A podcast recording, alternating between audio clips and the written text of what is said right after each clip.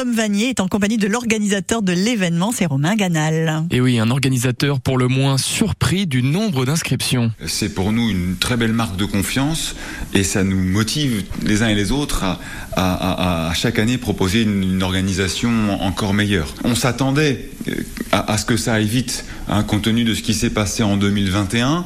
Euh, je rappelle, il y a eu une annulation euh, en 2020 pour cause de Covid et les participants euh, assoiffés de, je dirais, d'événements de, et de compétitions et d'émotions fortes se sont bousculés en, et inscrits en une dizaine de jours.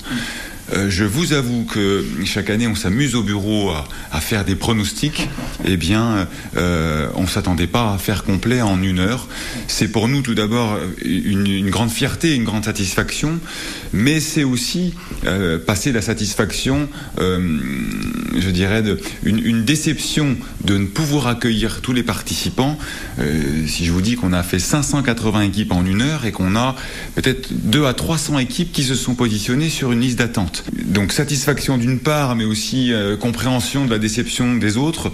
Vous savez, en tant qu'organisateur, on doit composer euh, avec, avec pas mal d'éléments et, et, et ma priorité a toujours été de maîtriser la fréquentation pour garantir le confort d'accueil sur place, que ça soit sur la piste, dans les stands, dans le village ou dans le camping. Cette édition 2022, donc on aura 580 équipes. Elle aura quel visage cette édition? Ben, elle aura quel visage? La, la, composition, je veux dire, au niveau des équipes est, est, est, est sensiblement la même d'une année sur l'autre.